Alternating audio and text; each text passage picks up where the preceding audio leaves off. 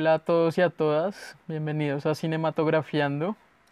Hoy vamos a hablar de Marvel y pues ah, los invito a que estén acá para saber nosotros qué pensamos sobre Marvel y el cine y además hoy contamos con la presencia de un cinéfilo y un fan de Marvel, Julio Bedón, realizador y director del canal Esto es el cine. ¿Qué hay Julio? ¿Qué tal Daniel? Bien, bien, gracias por, por la invitación. Me agrada mucho estar aquí en este tipo de espacios y pues sobre todo hablar como de cosas que a uno más le gustan, que es el cine. Espero que esté acá, sí. Y bueno, yo estamos cinematografiando Andrés Tous. ¿Qué hay, Andrés? Hola, Dani. Eh, hola, Julio. Un placer. Eh, bueno, como siempre, es una oportunidad grande hablar de cine y, y pues manifestarnos desde las esferas del, del diálogo con el debate académico y, y, de, y desde la pasión del, del cine. Entonces es, es, es, un placer siempre estar con ustedes. Bueno, y, y, yo, Daniel F. Beltrán, estamos acá y bueno, pues exacto, desde esa pasión del cine, eh, hablar de, de, este, de estas películas tan importantes, digamos, en la actualidad. Y para eso quiero volverme un poco atrás y hablar un poco de, de la historia de Marvel, eh, que arranca en 1939, en manos de Martin Goodman. La revista se llamaba Timely Comics y su primera publicación fue en octubre de, de 1939 tenía el personaje de la antorcha humana, el antihéroe Namor, eh, el hombre submarino. Más adelante, todavía en el contexto de la Segunda Guerra Mundial, se crea el personaje patriótico del Capitán América y pues en contra de Hitler y tal. En 1960 Stan Lee y Jack Kirby crearon Los Cuatro Fantásticos, un cómic también que se conoce con un éxito absoluto, eh, revitalizando la compañía. El asombroso hombre araña Spider-Man, obvio, también creado por Lee y, y. Y ya digamos que para 2008 como que en el mundo de los superhéroes no, no estaba tan bien visto, pero llega Christopher Nolan con Dark Knight y, y, como que otra vez hay un boom y ahí empieza este fenómeno de Marvel con Iron Man, que la protagonizó Robert Downey Jr. y pues la empezó a producir Kevin Feige a partir de ahí es como la alianza que tiene Marvel con, con Disney y empiezan a recaudar, pues Iron Man eh, ganó 98 millones de dólares, entonces como que empieza todo el éxito, luego se hacen películas como Thor, Capitán América eh, y ya en 2012 es el otro vuelco a la historia con Avengers, también de manos de Kevin Feige y pues digamos que eso es como lo interesante, ¿no? Que ahí todos los, los, personajes, todos los superhéroes se juntan y digamos que eso fue lo más revolucionario. Entonces quería preguntarle eso a Julio, como para, para vos como, como cinéfilo y fan, como cuál, cuál es la importancia o eh, para vos cuál fue la importancia de todas estas pelis.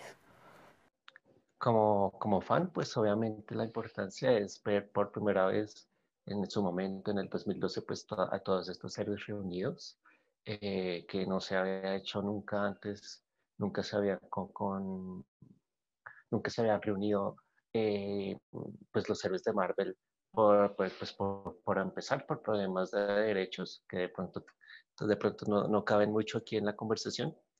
Y por otro lado porque por su contraparte TADC eh, nunca tampoco lo hizo, a pesar de que tenían la mayor facilidad porque tenían los derechos de todos sus personajes. Entonces empezar a ver, eh, y además que lo supieron lanzar en el sentido de que mm, eh, no es que lo lanzaron de una, o sea, no es que empezaron con la película de Avengers, sino que hubo como un, un juego previo, ¿sí? un calentamiento eh, y, y, cierto teaser, ¿no? Como cierta anticipación, porque iban sacando eh, una por una de cada, una película de cada era individual ya después los, los unían y, y, ya pues para el 2012 ya había toda una anticipación inmensa. Entonces ver eso eh, por primera vez en la pantalla como fan de cómic pues es, era algo sin precedentes. y como cinéfilo, pues también le demostró algo a la industria cinematográfica y es que eh, se podía empezar a armar una televisión, un formato televisivo o un, un, formato episódico en cine, que es algo que en verdad no se había hecho, o sea, es muy raro, no se podría decir que no se había hecho antes, a pesar de que en los años 30 pues estaban los seriales de Fantomas y de los vampiros, eh, pero pues igual esos seriales eran de, y de Flash Gordon, pero igual esos seriales eran de 50 minutos más o menos no eran películas largometrajes de dos horas como estas. Y pues lo que eso generó, pues pues, debido al boom taquillero y al boom en el público, ya que mucha gente empezó a interesarse por estos personajes, pues otras personas u otras productoras quisieron hacer lo mismo, como fue eventualmente en su momento, pues Warner Brothers con DC Comics, eh, Legendary con, con los monstruos, con Godzilla King Kong, y el fallido de Universal, el Dark Universe que iba a juntar a unas versiones más modernas de Drácula, de la momia, el hombre lobo, pero en teoría digamos que todos han fallado. El único que más o menos ha logrado hacerlo es también Disney con Star Wars, pero pues digamos que Star Wars lo hace, pero también lo hace a su manera porque son más, más independientes, sus, o sea, nunca, no, como que no son tan o sea, no, no, no, las películas de Star Wars no llegan a un punto en común como si lo hacen eh, las de Marvel. Pero igual ellos sí crean su universo expandido, que es similar al universo cinematográfico de Marvel. Entonces es eso, como, como cinéfilo, pues es ver por primera vez en el 2012 a los Avengers reunidos, que ya habíamos conocido cuatro años antes desde Iron Man, o que íbamos conociendo a cuatro años antes desde Iron Man, y hasta el año pasado con Avengers Endgame, que es la culminación de todo esto, pues es es, es lo que uno como fan se siente satisfecho de ver en cine, en la gran pantalla, digamos. Y pues como cinéfilo, pues más que todo, más que cinéfilo es como, como realizador audiovisual, yo creo que es demostrarle a una industria cinematográfica gringa, más que todo, que sí se puede hacer o que, que, es, que hay un nuevo paso, que es el formato episódico en cine. Yo creo que es ¿Qué dice Andrés? Bueno, ya Daniel sabe mi posición con respecto a, a Marvel y, y, lo que ha generado.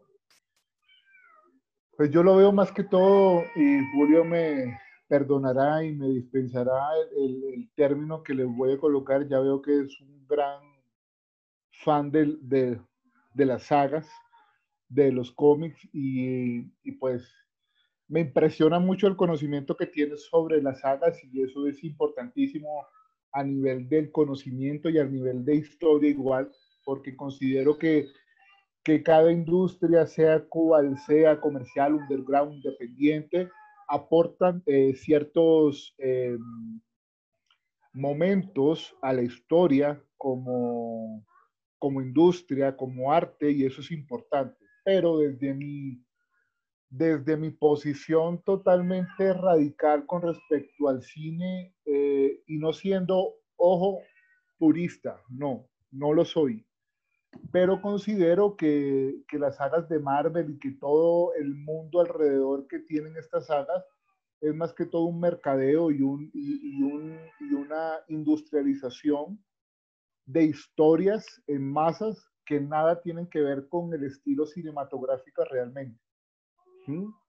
Empezando por la técnica, porque bien saben que si se habla de cine es un formato totalmente diferente en cuanto a la construcción de, de, de, de lo técnico, o sea, con una cámara realmente de cine, de las de antes no se podría hacer las historias que hoy en día se hace.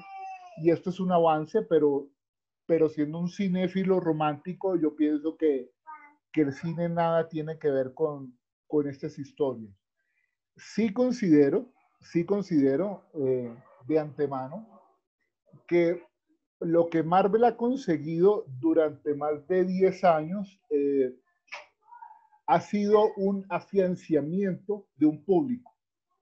Ha creado unos adeptos importantes a nivel de industria que no hay que desconocer, pero considero que eh, a nivel de cine tiene que ir un poco más allá.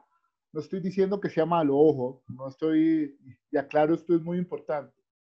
No estoy considerando que sea malo, simplemente que no es, no, no son historias cinematográficamente hablando, ¿sí? Y considero que pues esto tiene un, un espectro más amplio que tiene que ver con todo un, un mercadeo, una industrialización de, de, un producto en específico, de unos actores en específicos que veo que pasan más al, al plano de, de, de, ¿cómo decirlo sin, sin ser un poco ofensivo? Eh, están, están tomando estos actores en el plano ya más de estrellas y de un plano famoso que, que considero que se le está quitando un valor a la actuación misma y de la interpretación a nivel cinematográfico. ¿Sí? Considero que se manejan valores, sí, eh, como el patriotismo. Eh, hay una evolución en los personajes en las sagas que sí se puede apreciar y en el sentido de, del personaje de Iron Man, pues se conoce, ¿sí? Desde lo, lo narcisista que es hasta lo despegado de su propio ser para ayudar al otro. Y eso es importante. Pero considero que a nivel cinematográfico no, no es. O sea, no, no estoy viendo un cine representado. Sí estoy viendo una industria de masa representada en estas historias, pero a nivel cinematográfico no. Y aquí es donde ya yo me apego a, la historia mía eh, eh, en, en, cuanto al reconocimiento de directores que sí son muy cinematográficos, como Noah Bauman, Eric Romer, ¿sí? el mismo Charles Chaplin en su momento. O sea, ya esa magia cinematográfica con la inmediatez de la tecnología, con la inmediatez de las historias, con la inmediatez del público igualmente, eh, se ha ido perdiendo no solamente con Marvel, sino ya el status quo actual de lo que es representación del cine. Ah, ¿qué opina Julio? en muchas cosas yo le, yo le hallo la razón a Andrés. Eh, el único que de pronto sí eh, no, no le hallo tanto las razones en lo de la cámara, porque mm, el cine, el cine va avanzando a medida que la tecnología también avanza, ¿sí? Y el hecho de que una película se grabe en fílmico o no se grabe en fílmico, pues a mí no me parece que eso signifique que ya dejó de ser cine o ya dejó de ser una película. Estoy bastante seguro que si en los años eh, 60 Hitchcock hubiera tenido acceso a una cámara digital, muy seguramente lo hubiera hecho. Estoy seguramente, estoy seguro que si Cecil B. DeMille o David O. Hubieran grabado los Diez Mandamientos o, o, El Mago de Oz en digital, muy seguramente lo habrían hecho. Eh, pero pues en ese momento no estaba la, la cámara, no estaba la tecnología y tuvieron que hacer uso de otros recursos que hoy en día las alabamos, esas películas, por esos recursos eh, más, más artesanales, podría decir, aunque pues es más de su tiempo, más, de su, más por la la contemporaneidad de su momento, que no tenían acceso a la tecnología que hoy tenemos. Sí, concuerdo bastante en que o sea, primero quiero aclarar que a pesar de que yo soy fan de Marvel, para mí no todas las películas de Marvel son buenas y muy pocas son excelentemente buenas. O sea, son muy pocas que yo pondría contadas con los dedos de la mano, son unas pocas las que yo pondría en, nivel de, de, otras películas que a mí me gustan bastante de autores como Wes Anderson o David Fincher o Tarantino. De pronto no tanto al nivel de Kubrick o de Hitchcock o de Kurosawa pero sí, pero sí yo las elevaría bastante. Hay otras que sí son perversas, hay otras que son muy estándares, muy, muy, muy, muy simples, muy sobrias, muy tibias. Entonces quiero como aclarar eso, que a pesar de que yo soy fan, yo también reconozco los, las falencias de, esos, de ese tipo de cine. Eh, y sí, es verdad lo que dice Andrés, de que hay como una, una mercadotecnia detrás, que más que cine, es un marketing, es una, una campaña publicitaria pero pues es que así es el negocio también, ¿no? O sea, estamos hablando de Hollywood, estamos hablando de una, de una industria que por más de 100 años o casi 100 años se ha mantenido a punta del Star System, a punta de romper los éxitos de taquilla, de romper récords, de hacer toda esta parafernalia para atraer y traer más público. Eh, pero también lo hacen o les ha funcionado porque lo han hecho bien. Es decir, Marvel tiene, Marvel, Marvel, el universo cinematográfico de Marvel no tiene el éxito que tiene ahorita porque sí, sino porque por un lado tienen un autor detrás o un arquitecto detrás que es Kevin Feige, que es el que ha armado todo este universo, o al menos el que ha trazado la línea, ¿no? La, la guía. Tiene a sus actores, a sus estrellas, que son la, cabeza, el rostro de estos personajes, que es con su carisma y su, y su, y su interpretación, pues han logrado atraer a tanto a niños como a adultos. Y por otro lado, pues lo que comentaba Andrés también, de que el formato episódico de, esta saga permite que los personajes evolucionen. El Iron Man de la, de la 1 no es el mismo de Avengers Endgame. Entonces, como que todo eso, todo que Marvel haya tenido un éxito muy importante en el cine. Razón, y vuelvo a lo mismo, nadie más lo ha logrado hacer precisamente por eso. Por un lado, porque no hay un arquitecto arriba, ni, ni DC, ni Star Wars, ni, los, ni Godzilla, ni nada. Tiene un Kevin Feige encima que diga, este es el orden de las cosas. Y pues igual las películas de esa, de, esas, de esa competencia, digamos, tampoco se defienden muy bien por sí solas. Entonces, aunque, o sea, digamos que lo único que desacuerdo un poco con lo que dice Andrés es que el cine, solo porque se grabe con una cámara digital, no, para mí no deja de ser cine, porque es que el cine no es, el cine no es un formato, el cine no es un, un o un sensor, sino el cine es la secuencia de imágenes y lo que nos cuentan esas imágenes, ¿sí? Entonces, digamos que por ahí es eso, es más que todo eso, como que entiendo el punto de Andrés y, y lo comparto, o sea, Marvel, Marvel no, no, no, no busca, tampoco es que ellos, buscan estar en los libros de las mejores películas del cine y toda esa vaina, pero tampoco pues hay que demeritar que solo porque se grabaron en digital o hacen uso de la pantalla verde o hacen uso de otras artimañas modernas tecnológicas, pues ya se les demerita el, el valor de ser cine. Y bueno, y digamos que para concluir un poco lo que ya había dicho respecto a las salas múltiples y eso, yo también lo concuerdo, pero a mí no me importa tanto, ¿saben? En mi cinefilia al menos, a mí no me importa porque siempre va a haber y lo estamos viendo ahorita, siempre van a haber espacios para ir a ver la película de cine de autor, para ver una, pues digamos que aquí tenemos la cinemateca, en su momento tenemos Cine Tonalá, en, en, contraste a los multiplex. Entonces ya es pues de que hay pocos y de que de pronto no hay tantos como quisiéramos, sí, claro, por supuesto. Que hay muchos más multiplex y que la, la cuota, la cuota de pantalla es mucho más eh, dada a los grandes estrenos, a los grandes blockbusters, sí, claro pero pues igual siempre va a haber algo de nicho para nosotros. Entonces, pues no, no, no me afecta tanto, siempre va a haber una, una alternativa para eso, por más que uno quisiera que no fuera así, pero pues la realidad es otra. Pues yo quiero hablar de la experiencia, además, pues con eso que están hablando, porque yo pues he asistido a la experiencia de ir a esos multiplex de ahora de Dynamics y, y todo este cuento. Y, pues pensaba en lo que decía Scorsese, ¿no? En un parque temático. Pero lo digo porque realmente lo que me chocó de esa experiencia de ver una película así, así en Dynamics no, no fue tan, o sea, más que la película fue el hecho de que esta silla se mueve todo el tiempo y se mueve en momentos donde ni siquiera, o sea, dramáticamente la película o, o lo que estamos viendo en la película no amerita que, que se mueva, pero pues la silla se tiene que mover, ¿no? y, y, eso fue lo que me, me, me incomodó, me, me, sí, me, pareció ya demasiado porque era eso, o sea, se movía todo el tiempo y, y no pasaba nada en la película, pero la, la, la, silla se movía o te pasaba algo. Y entonces es como si ya no, no el, tuvieran que, que, que hacer eso para, para que uno sintiera algo más. Eh, pero quería hablar de eso porque con Julio hemos hablado de... Y Julio me había dicho, yo no sé si todavía tiene esa postura de que pues no le parece que algunas películas se vean, se tengan que ver en la pantalla grande, sino se pueden ver en, en Netflix y no, no extraña la, la pantalla grande, ¿no?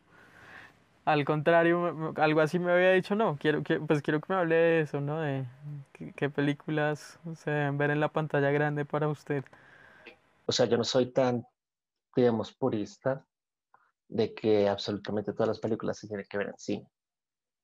Porque simplemente hay películas que no, para mí la pantalla grande eh, también está ligado no a cierto grandiosismo o a cierto, no entretenimiento, pero sí a cierta, como a cierta amplitud de, de, la, de lo magnífico que nos ofrece la imagen. Es decir, que una película como El, el Renacido de Lubeski definitivamente toca ver la pantalla grande porque son unos, unos, unos, unos paisajes que pues están hechos para la gran pantalla y se disfrutan más en la pantalla grande. Pero una película de pronto de Woody Allen, que son solo personas hablando, entre comillas, una película de, mm, esta película de Baumbach. Eh, no, sí, Marriage Story es de Baumbach, sí. Eh, Marriage Story son personas hablando, o sea, o sea, si yo tuviera, si estuviera en el cine, en, el cine, en la pantalla, y tengo en, ese, en el, año pasado que salió, bueno, digamos, Once Upon a Time in Hollywood.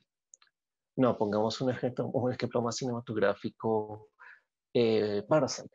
Si, si, tengo Parasite y si tengo Merge, porque también hay que tener en cuenta el dinero, ¿no? Entonces solo tengo dinero para una. ¿Cuál, ¿Cuál me parece más cinematográfica? ¿Cuál puedo disfrutar más en la gran pantalla? Pues obviamente Parasite, porque Parasite tiene más riqueza audiovisual, al menos a mi consideración, que Marriage Story, que es más que todo un, un drama, un, un, un novelón, perdón, una telenovela bien actuada y bien dirigida. Entonces, para mí, no todas las películas se deben ver. No, eh, no o sea, que el hecho de que yo vea por primera vez una película en televisión o en mi computador no le demerita nada a que yo la vea por primera vez en cine. Obviamente la experiencia va a ser diferente y obviamente uno va a rescatar más cosas como el diseño sonoro o va a arreglar o va a recoger más detalles que si uno la ve en la pantalla grande que en un computador. Pero el poder de, un, de una película es la historia, es las actuaciones, es el plano, plano A más plano B más igual plano C. Y eso no va a cambiar por más grande o más pequeña que sea la pantalla. Yo recuerdo, y yo, yo empecé a pensar esto por la película Sunrise de Murnau, yo la vi en un celular. En un celular, o sea, como más pequeño del que tengo ahorita, póngale 6 pulgadas la pantalla. La vi con los, audífonos, audífonos, unos no estos, sino unos normalitos, en medio de un resto de un, de un lugar con mucho ruido. Y la película fue tan poderosa que me, que, me, que me metió. O sea, todo lo que estaba a mi alrededor se desvaneció y la película me agarró tanto porque eso es cine. Eso es cine, no el cine no es que yo la vaya a ver en una, pantalla grande, el cine no es que yo la vaya a ver en, con un proyector de 35, de 70 milímetros allá arriba en, en, la cabina. No, el cine es el poder de las imágenes que tienen para contármela, así sea en un celular, en una tableta, en un televisor, en una pantalla o en IMAX. Pero pues ya obviamente eh, cada formato pues trae sus ventajas y sus desventajas. Eh, entonces, yo no, o sea, si me dicen si usted tuviera la oportunidad de ver todas las películas en pantalla grande, yo diría que no, porque no todas las películas lo ameritan. Ahora, como pues concentrándonos en esto de Marvel, eh, Marvel merece ser visto en la pantalla grande, de pronto no todas, de pronto solo algunas, de pronto las de gran espectáculo como las, estos crossovers de Avengers de, de, Civil War, de pronto eso sí, de pronto las, las que van un poco más allá como Guardianes de la Galaxia que nos meten a este mundo o a este espacio exterior que es totalmente nuevo, digamos, para, para ver, eso sí vale la pantalla, eso sí vale la pena verlo en la pantalla grande. Pero de pronto las películas de, digamos, eh, Ant-Man, la, la, la segunda de Ant-Man, que para mí es de las peores películas no, no pasó nada en esa película, no valía la pena verla en pantalla grande. De pronto la de Capitana Marvel, a pesar de que está en el espacio, tampoco, no, no sé, no, no vale la pena verlas en pantalla grande. Pero ya los grandes momentos eh, cinematográficos de esta saga, de pronto sí también. Y sobre todo por, eh, porque ya para este momento hay todo un, como una hinchada, se podría decir. Es decir, uno va a ese cine y, todos están en la misma armonía y cuando el Capitán América levanta el martillo de Thor, pues todo el mundo hace bulla porque pues es un momento que, que significa bastante para estas personas que hemos seguido esta saga por más de 10 años. Entonces sentir como esa alegría y en, cierto sentido compartirla en una sala de cine es también un plus que más que todos estos crossovers grandes otorgan, más que las películas individuales. Entonces es eso un llamado a la calma con respecto al cine. Es decir, eh, no hay que formar que el cine, perdón, no hay que olvidar que el cine es un formato académico desde sus inicios, en, las cuestiones técnicas, ¿sí? Eh, no, no, hay que olvidar que el cine fue un, un aparato técnico que inició, ¿sí? Para captar o intentar captar una realidad ¿ya? Eh, por eso considero que, el cine eh, debe ser cine, siempre. Pero yo no me imagino realmente a, Lynch eh, querer viendo sus, sus cintas en un formato como un blockbuster como Netflix. O sea, que, que siempre se exhibieran así. No creería, ¿sí? O un Quentin Tarantino, sus, sus historias siempre en Netflix. Ya, no lo creo, no lo creería yo, pero, hombre, aquí hay que hablar de una adaptación que hay en el medio eh, audiovisual y cinematográfico que con los años se han venido dando poco a poco. Ahora, yo sí quiero eh, que se rescatara esa parte de la pantalla grande, ¿sí? Cada vez más estamos, eh, nos estamos viendo sumergidos en, las nuevas realidades con la virtualidad y no, y, no como excusa con, con, el COVID, sino desde hace rato. Pero, hombre, la, la, experiencia cinematográfica de una sala oscura, estar con el otro al lado, no se compara a nada. Lo hablo desde mi percepción y desde mi forma de ver cine. ¿Ya? Que obviamente o sea, ya lo dije, como que no es lo mismo ver una película en un celular, en un, en un televisor, que en una pantalla grande. Pero también es importante tener en cuenta, o sea, creo que la discusión, más que dónde uno la ve, es cómo uno la ve, porque es que no es lo mismo, porque me da, me da igual si yo estoy en una sala de cine y estoy revisando el celular, o estoy revisando el WhatsApp, o me habla el de al lado a cada rato. A diferencia de que yo estaría en mi cuarto con un ambiente controlado, viendo la pantalla de televisión o de computador concentrado. Más que donde la veo, no es como. Si yo lo estoy viendo, vuelvo al mismo ejemplo. Una cosa es que yo estuviera viendo esta película de Bordeaux concentrado en un, en un, en un, en un, en un restaurante a que yo la estuviera en medio, en medio, viéndola en medio del Transmilenio, con tanto ruido, que la tengo que parar porque me tengo que bajar. Entonces, más que dónde, o sea, creo que este tipo de discusiones se refiere más que de dónde se ve a cómo se ve también, porque lo importante es que uno le ponga atención a la película también, ¿no? O sea, porque, o sea, vuelvo a lo mismo, una cosa es que yo esté o sea, ¿de qué me sirve ir a una pantalla, una, una sala de cine, un multiplex, si yo estoy viendo el, el, WhatsApp y no le estoy poniendo la atención a la película? Bien fácil me hubiera podido quedar en la casa. Por un lado, los comienzos del cine, ¿no? Porque si te fijas, Andrés, los comienzos del cine, pues el cine era parte del círculo, del circo, perdón, el cine era un espectáculo, ¿no? El cine siempre ha sido un espectáculo que, sin embargo, muchos lo consideramos como una expresión artística y Méliès, pues por ejemplo, pues, las películas de Méliès pues eran una obra de arte, ¿no? Eh, ah, ahora pues hay, hay, hay, ah, hay, que hacer esa distinción tal vez, ¿no? Que es espectáculo, que es entretenimiento y que es oh, otra experiencia de, de, arte, ¿no? Y de eso también va con lo que están hablando de, de la experiencia de, de de ver una, una película en, en, la casa o ver una película en un cine y ver una película con una disposición para pensar o ver una película con una disposición eh, para entretenerse, ¿no? Y, y, que tal vez no, no, sea la misma experiencia que una, una, obra de arte, ¿no? Y quizá tal vez ese es el punto de Scorsese, ¿no? Más allá de decir que, le, que, que son buenas o malas, es como decir, pues es otra experiencia que, que en lo personal no, no, me, no, no es lo que me enamoró del cine, ¿no? No son esas películas. Digamos que, digamos que, que para, para, para, retomar un poco la, el tema, digamos, de la charla, pero tampoco para desviarnos de esto que estaba mencionando Andrés, es, o sea, creo que también uno de los puntos clave de esta discusión es el, el, rol, el rol del artista o del autor en estas películas.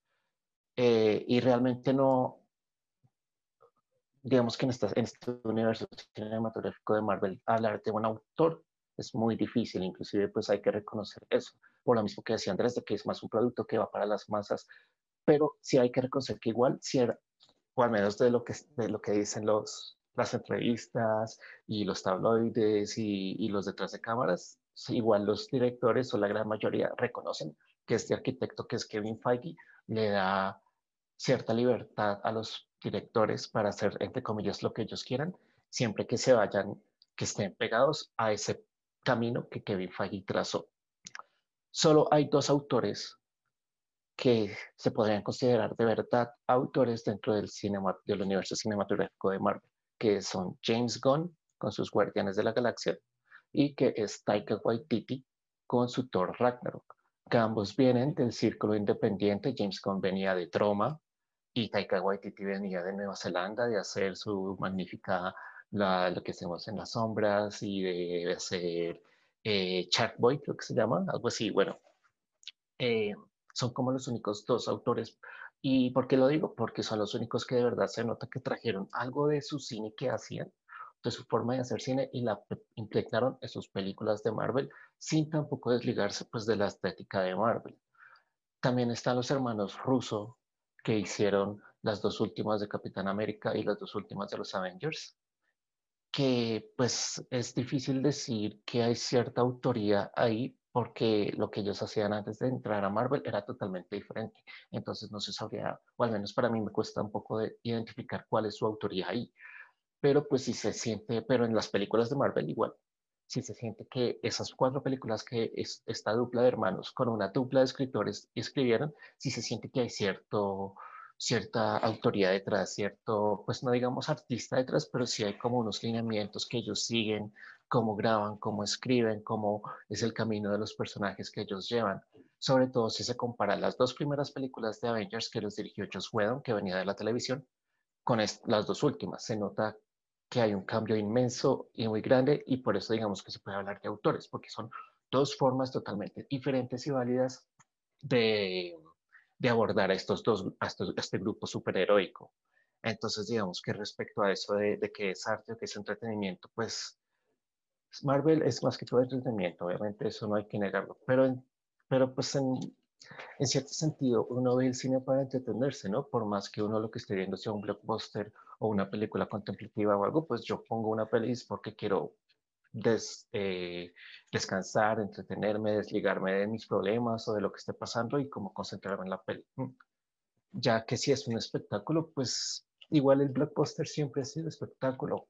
Psicosis era espectáculo, intolerancia era espectáculo, Méliès era espectáculo, pero por eso tampoco dejan de ser arte. El problema es que aquí no se les da, en estas películas de Marvel no se les da tanto espacio a los autores porque tampoco no lo busca, o sea, y no se le pide tampoco. Cuando lo hace, lo hace bien, o sea, tenemos de nuevo Waititi y James Gunn lo hacen y se nota.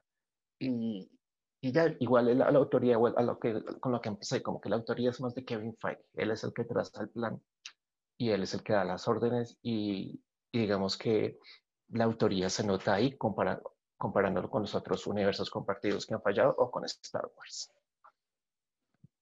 Sí, me parece súper importante ese punto de la autoría, como que ahí estamos, estamos de acuerdo en eso. Pues sí, y en general como que yo, yo pienso eso del, cine de masas, ¿no? Que pues eso es como mi posición, que a veces lo podría hacer, muchas personas lo podrían hacer y no sé, es, es, es raro que se, distinga, que se distinga como esa expresión personal y esa expresión y esa narrativa particular, por ejemplo, con Lynch, por ejemplo, ese universo tan particular que solo puede crear Lynch, ¿no? A eso es lo que voy en, en comparación con las de Waititi, con las de James Gunn, solo ellos pueden dirigir Guardianes y Thor Ragnarok de esa forma.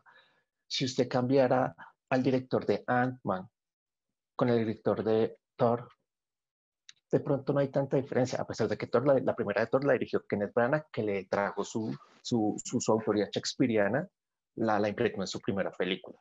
Pero digamos, la, la, segunda de Thor, que es de las más odiadas, con la segunda de Arman, que a mí no me gustó, usted cambia los directores, muy seguramente hubiera sido el 90% lo mismo, tal cual. Entonces, por eso digo que, o sea, eso que dice Daniel es, es, es, es eso, es como que se note que hay alguien detrás, que hay alguien que no lo puede hacer como ese director o esa directora. Y este es uno de los problemas de Marvel con sus directores. Yo pienso que el autor eh, es Kevin Feige. O sea, es, es, es como lo dice Julio, el arquitecto, el, el líder, el, el que guía, el que inclusive decide qué hacer y cómo hacerlo. porque ya tiene una fórmula. Es, es como el Dago García de allá, por ponerlo en, en términos comparativos y guardando las proporciones, pero, pero es algo así. Ahora, eh, hay una anécdota que leí hace poco con Lucrecia Martel, eh, la llamaron para dirigir a, Black Widow, la primera, eh, no sé si película de, eh, que se va a estrenar ah, de ahorita en el 2020, y la llamaron para hacer o para dirigir las escenas con el personaje femenino principal.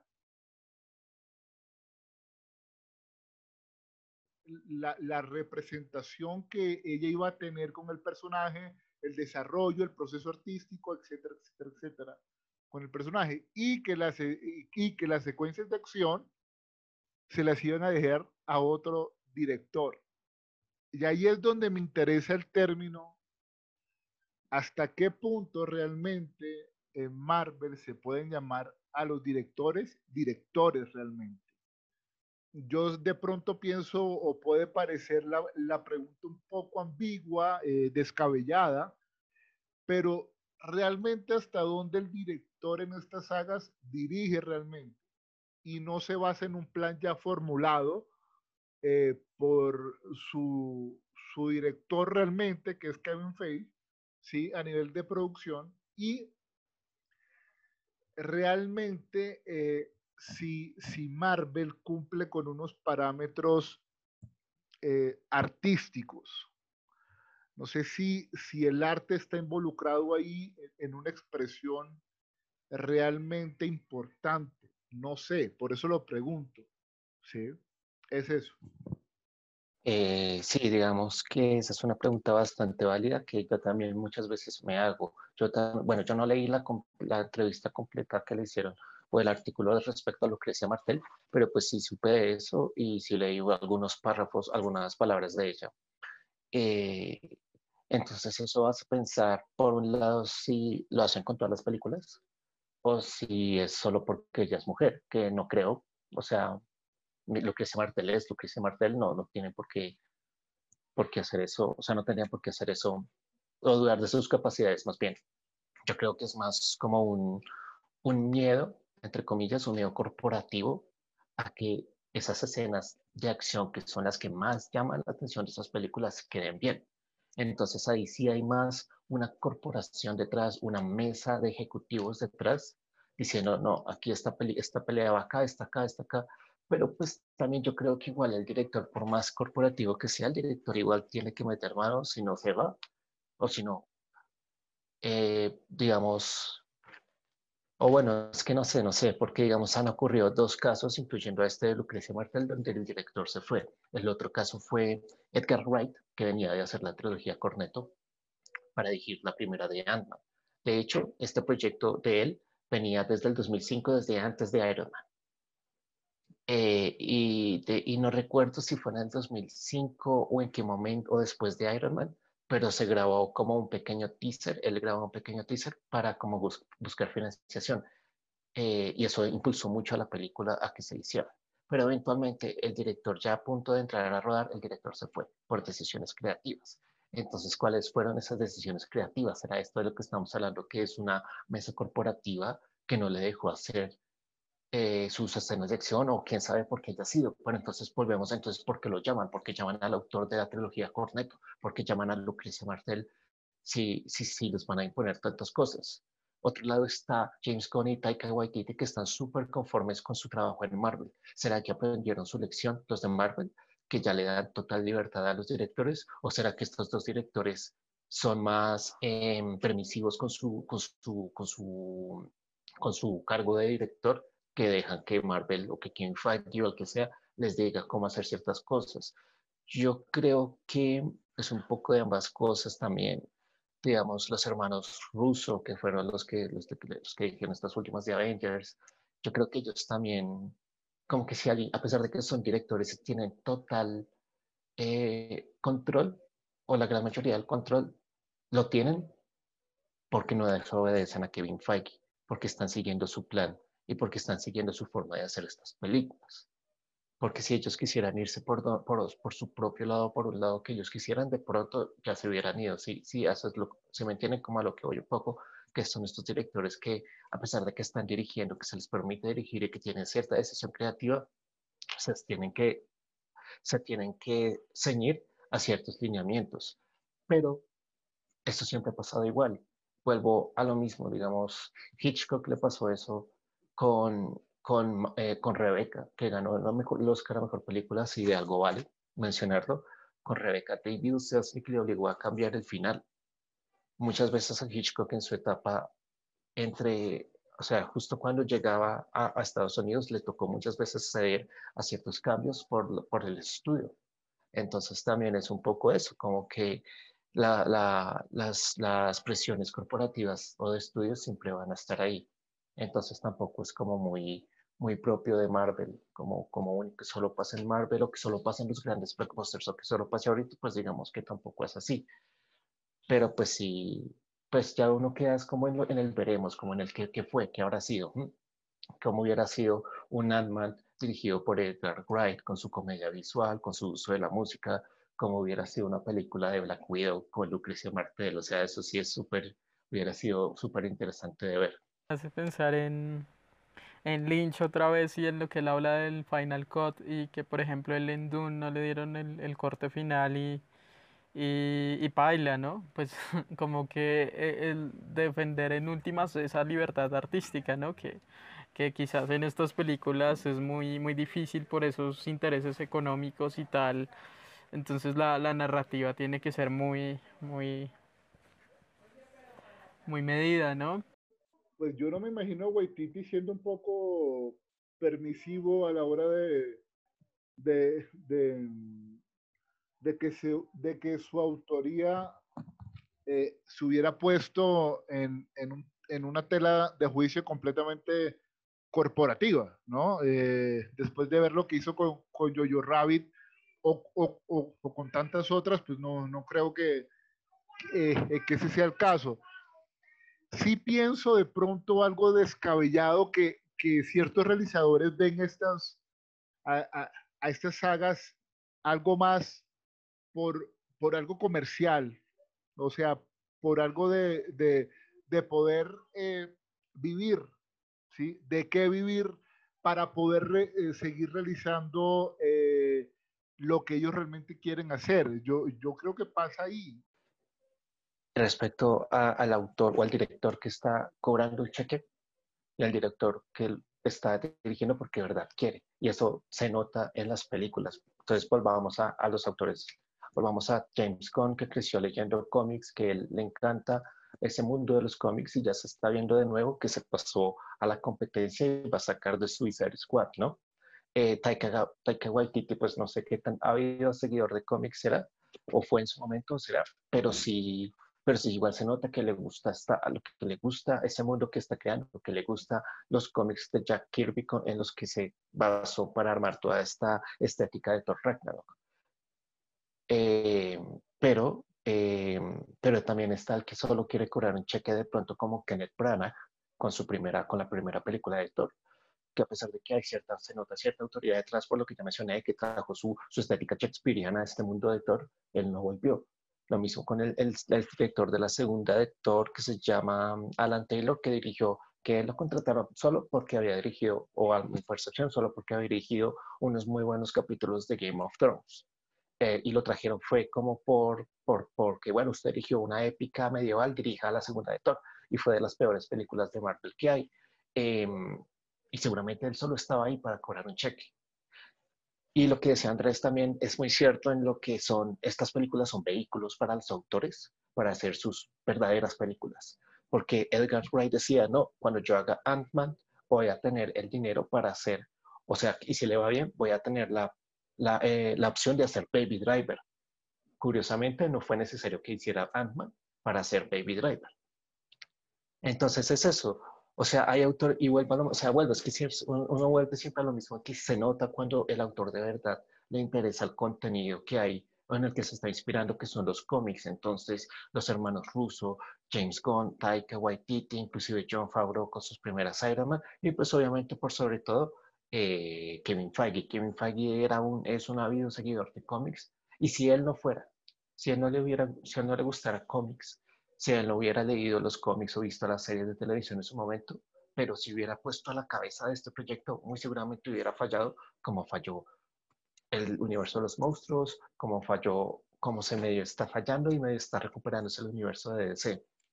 Entonces es, es eso. Bueno, ya para concluir, considero que, ¿cómo se llama la charla? Cine, Marvel, cine o entretenimiento, pues me parece que para mí, en mi percepción de cinéfilo y de fan de estas, de estas películas, de este universo y de estos personajes, tiene un poco de las dos cosas. Si tiene un poco más de entretenimiento, un poco más de cine, pues habría que ver. Yo creo que también depende de cada película, pero digamos que grandes rasgos está bien. Podría ceder a decir que es más entretenimiento que cine, obviamente.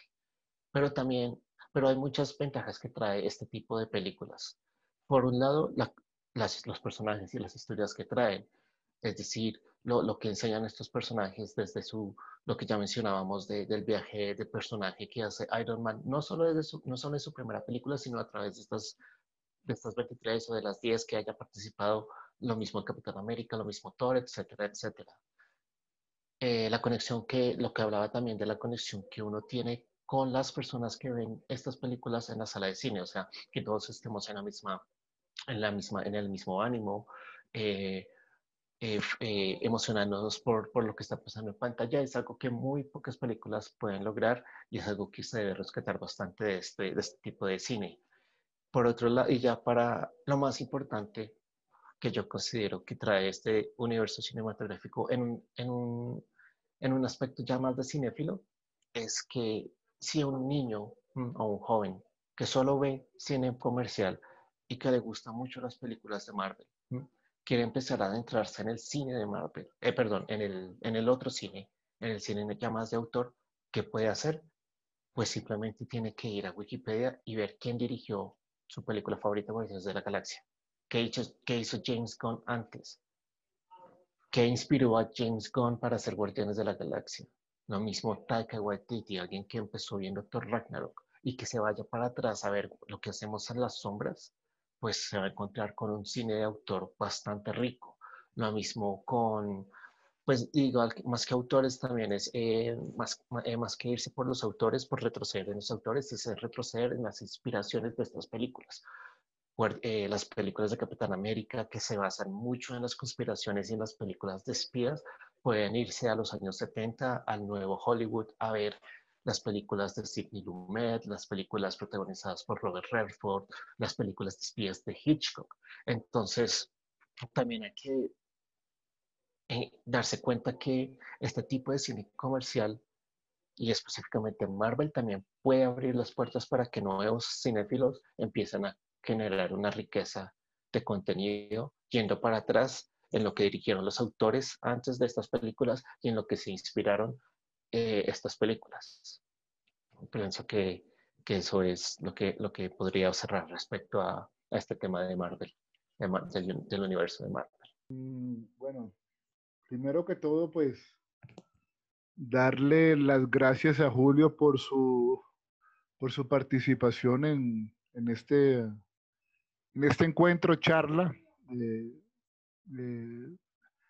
me, me, agrada mucho su conocimiento y su percepción de, del cine, eh, más allá de si es comercial o no, me, me interesa mucho que las personas que, que, que, decimos que somos cinéfilos hablen de esa forma y con ese conocimiento es muy, es muy importante. Y yo aplaudo eso, desde la esfera cual sea, desde la orilla que sea, yo aplaudo todo el conocimiento que hay alrededor del cine y es un placer escucharte a vos, Julio, ¿sí?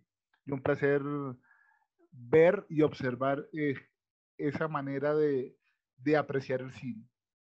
Eh, y como conclusión pienso, eh, pues miren, mi, cinefilia está con los David Lynch, eh, con los Eric Romer, con los Noah Baumann, eh, y lo más comercial posible, Nolan y Tarantino, pero que siempre guardan cierta independencia y cierta eh, narrativa cinematográfica realmente. Entonces, eso es lo que me interesa. Eh, no desconozco que la industria como cine es importante porque es lo que genera los ingresos para poder de alguna forma seguir haciendo cine. Eh, y, es, y es un público aparte al, al, al, al, público realmente cinéfilo, pero no hay que desconocer las, las, las diferentes orillas que hay en el audiovisual o en el cine, y eso es importante, más allá de, de, de mi posición eh, personal. Eh, lo que sí me, me, me, eh, me voy de, de, de, esta charla es que el cine comercial debería también sumergirse, adentrarse en los aspectos más artísticos de un, de un realizador. Yo, yo, pienso eso. No podemos hablar que un cine de autor, un cine independiente, no merezca ser eh, comercializado, no merezca ser eh, representado en una esfera importante. Y nos estamos conformando que el cine independiente son solamente para unos nichos y un mercado en específico y que no lo puede ver todo el mundo. ¿sí? Yo pienso que esa imagen hay que irla cambiando poco a poco. De hecho, se ha cambiado, pero, pero quisiera ver más en, en, en nuestras salas, así sea de multiplex, más cine colombiano. Listo, pues eh, no, pues lo que respecto a lo que decía Andrés, pues claro, muchas gracias a Andrés y a Daniel por, por la invitación. Eh, sí me, pues me alegra mucho que, que se lleve esa percepción de mí. Eh, y pues no, me encanta, me encanta, me encanta este tipo de charlas, me encanta hablar de cine y, y, ya, y lo invito más bien a que, a que, a que se vea unas pelis de Marvel, a ver ahí, a ver que Iron Man, veas Iron Man con la que empezó todo, porque sí hay que reconocer, o sea, la las cinefilia... las he visto, las he visto, y por eso eh, me interesó más que cualquier parnafernalia de mercadeo, la evolución del personaje de Tony Stark. Eso fue Exacto. para mí una gran revelación Exacto. dentro de este universo fantástico eh, de cómic, ¿sí? Como un personaje tan superficial se fue, se fue volviendo más, más rico en, en, en, humanidad, tal vez. En la humanidad. Humanizaron también y tan, y tan acertadamente que, que, eso fue lo que más me gustó. Y hay un mensaje en, en, en, en las dos películas de, de Infinity War con Thanos y todo esto sobre el consumismo que tenemos en el mundo. Uh -huh. Esa parte también me interesó. ¿Ya? Exacto. Como lo que no me gusta es cómo fue abordado el tema. Pero sí manejan temas importantes que ponen a pensar a una audiencia y cómo estos temas tienen que ser relevantes eh, dentro, de, dentro de un cine. ¿ya? Lo que no me gustó fue cómo fue abordado. De pronto, si lo, fuera, si lo hubieran abordado de una manera más humana, este sobreconsumo que hay, que lo, lo expone Thanos, eh, que él quiere acabar con el universo porque hay una sobreexplotación en los consumos, que tomamos más de lo que necesitamos y es de acuerdo, y estoy de acuerdo en ese punto, no me gusta fue cómo fue abordado. O sea, lo tecnológico por encima del mensaje es lo que yo estoy en contra. Claro. Es simplemente sí, sí, eso. Sí. Pero no, yo, yo, yo aplaudo todo lo, lo, lo, que se dijo hoy acá y me gusta mucho to, eh, todo este debate porque fue, fue un debate sano eh, en donde nos enriquecemos nuestra propia cinefilia y eso es lo importante. ¿sí? Así que nada, un, un, aplauso, Julio. De verdad que eres un gran conocedor de, de, de, de, este gran universo y eso fue lo que me impactó y me gustó. Pues gracias, Julio, como Andrés. Um, y gracias a todos y a todas los que nos vieron hoy. Eh, chévere saber qué piensan sobre este fenómeno de Marvel, sobre el cine independiente y el cine de masas. Y nada, los esperamos en una próxima sesión de Cinematografiando. Chao, chao.